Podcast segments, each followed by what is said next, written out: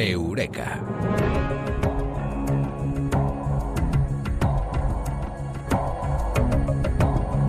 Hay gente que es capaz de ponerse una sábana blanca encima modo de túnica, predicar el camino correcto, creerse el Mesías. Y es que dependiendo del contexto, dependiendo de la situación, a veces la mente toma caminos extraños, caminos eh, raros. Sobre esos eh, caminos eh, que no dejan ser del alma, hablamos en Eureka esta noche con Mado Martínez. Amado, muy buenas, ¿qué tal? Buenas noches, muy bien. Hay gente, ¿no? Que se cree el Mesías. Eh. Hace falta un pequeño impulso, pero se cree un poco el Mesías, ¿eh? Sí, se cree el Mesías o Juana de Arco, no sé. Y, lo malo es que hay gente que los sigue, fíjate, en sus delirios de grandeza. Esos eh, delirios formaron parte también eh, de un capítulo, vamos a escuchar un corte de Los Simpson. Difundid las palabras paz y pollo. ¡Paz y pollo! hagáis caso a este gordo idiota. Yo soy el Mesías. Apartad la mirada de mis arrugados brazos. Oh, oh, otro caso del síndrome de Jerusalén. Una tarea solamente apta para el Mesías. Ah. Y le llaman el síndrome de Jerusalén porque allí en Jerusalén pasa una vez cada semana alguien es hospitalizado al creerse el Mesías llamado Martínez, nada más y nada menos, un problema grave e importante.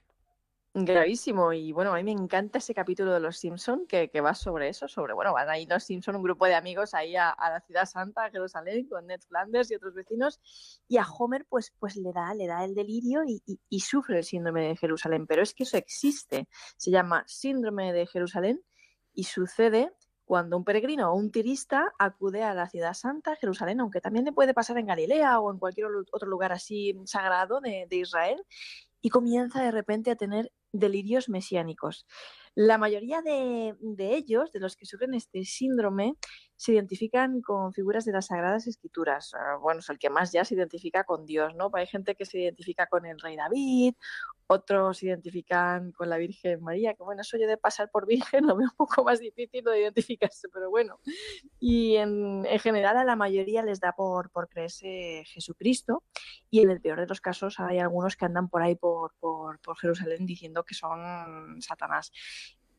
Es un síndrome que está estudiado por la psiquiatría, se descubrió recientemente, antes pues no se le había prestado atención y se da principalmente entre cristianos y judíos, pero también afecta a, musulmanes. Y fíjate si es grave que ocasiona alrededor de 20 a 50 hospitalizaciones al año en Israel. Casi una por semana. Es importante, es grave porque a veces las consecuencias lo son, ¿no? Pues sí, porque ¿qué pasa? Que mm, no deja de ser un, ataque psicótico. Entonces, eh, muchos acaban atentando contra su propia vida o tirándose por la ventana o poniendo en peligro la, vida de los demás, ¿no? Las, vidas ajenas. Hay muchos que, se dejan morir de inanición, en ayunos ordenados por Dios, supuestamente. Y bueno, eh, la cosa causa auténticos estragos, porque claro, Israel no deja de ser una bomba de relojería, tú lo sabes, tú has estado allí. Las medidas de seguridad y la paranoia, el nivel de paranoia es increíble. Entonces, pues que de repente un turista sufra un ataque del síndrome de, Jerusalén, como le pasó en 1969 a un turista australiano que llegó allí. El hombre se llamaba Dennis Michael Rohan.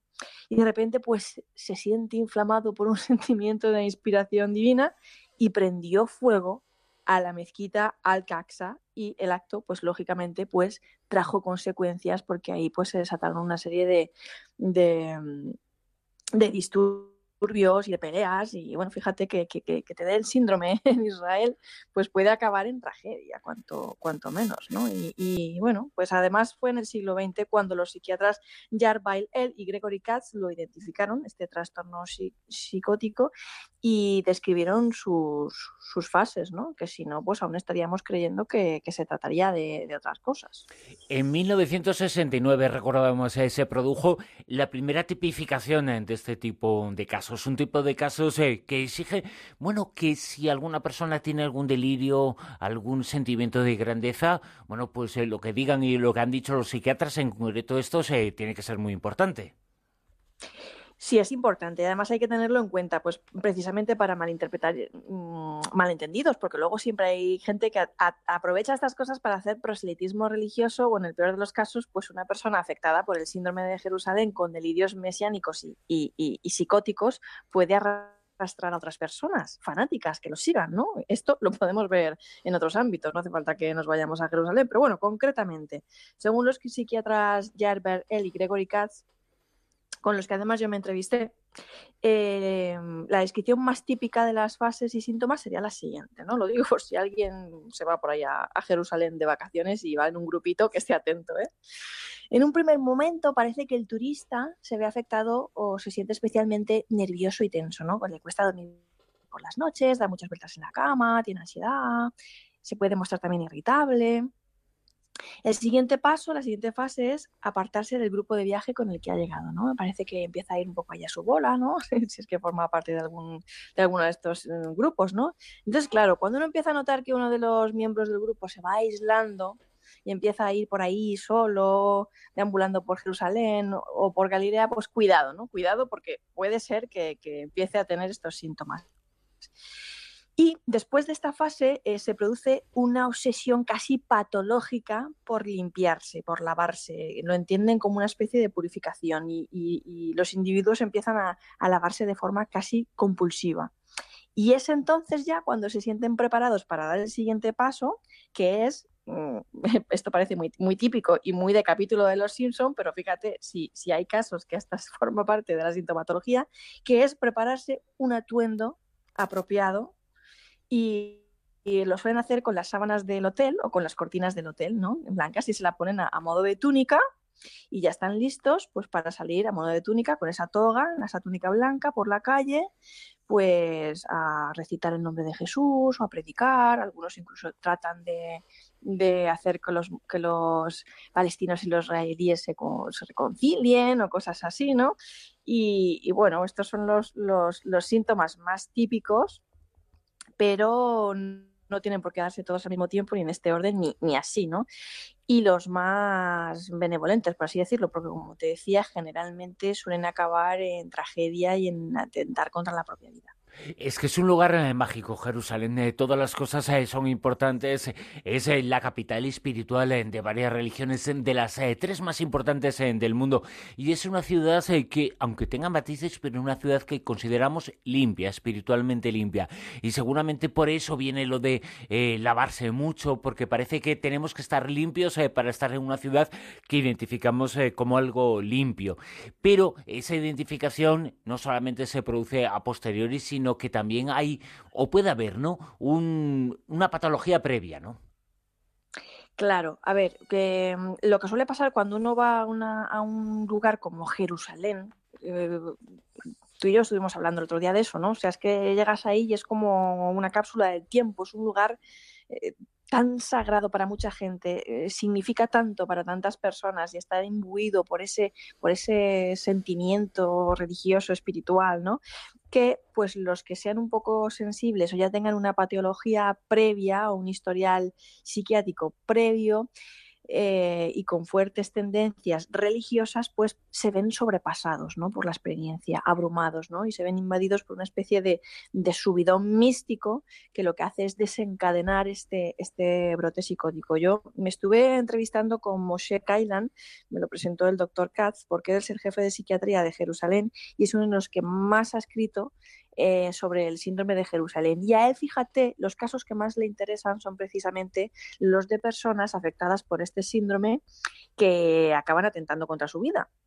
Entonces él me dijo que la mayoría de los casos actuales, pero también los históricos del pasado, salvo excepciones, eran de personas que habían sufrido pérdidas significativas a edades tempranas, por ejemplo, fallecimiento de los padres, etcétera, que se habían entendido como motivos detonantes de una especie de llama de interés o fervor místico religioso que posteriormente derivaba en psicotis. Es decir, primero de todo eran personas muy creyentes, muy religiosas y que además se habían entregado a ese ardor debido a estas pérdidas traumáticas. Y en segundo lugar, la mayoría de ellos ya tenían un historial de problemas psiquiátricos previos, ¿no? Además, pues bueno, pues eh, el que se dedicaba a estudiar los casos de estas personas que se ponían en peligro y atentaban contra su propia vida, yo me acuerdo que, que, me decía que para algunos individuos vulnerables, pues precisamente lo que le pasaba era eso, ¿no? que ya tenían problemas previos, que se abrumaban, que llegaban allí sencillamente, que, que se extasiaban y, tenían un brote psicótico, algo difícil de, sobrellevar. Y parece, mm, parece casi de, película o de cómic o, muy exagerado, casi caricaturesco, eso como lo de los Simpsons, que uno se ponga una sábana del hotel y salga a la calle creyéndose el Mesías, pero es que de verdad pasa. Y Katz me dijo, el doctor Katz, Mado, si yo no lo hubiera visto con mis propios ojos, tampoco lo creería, porque es que además es un síndrome muy, muy teatral, ¿no? Como muy excéntrico. Ellos, pues en Jerusalén desarrollan su acto, ¿no? Su, su, escena.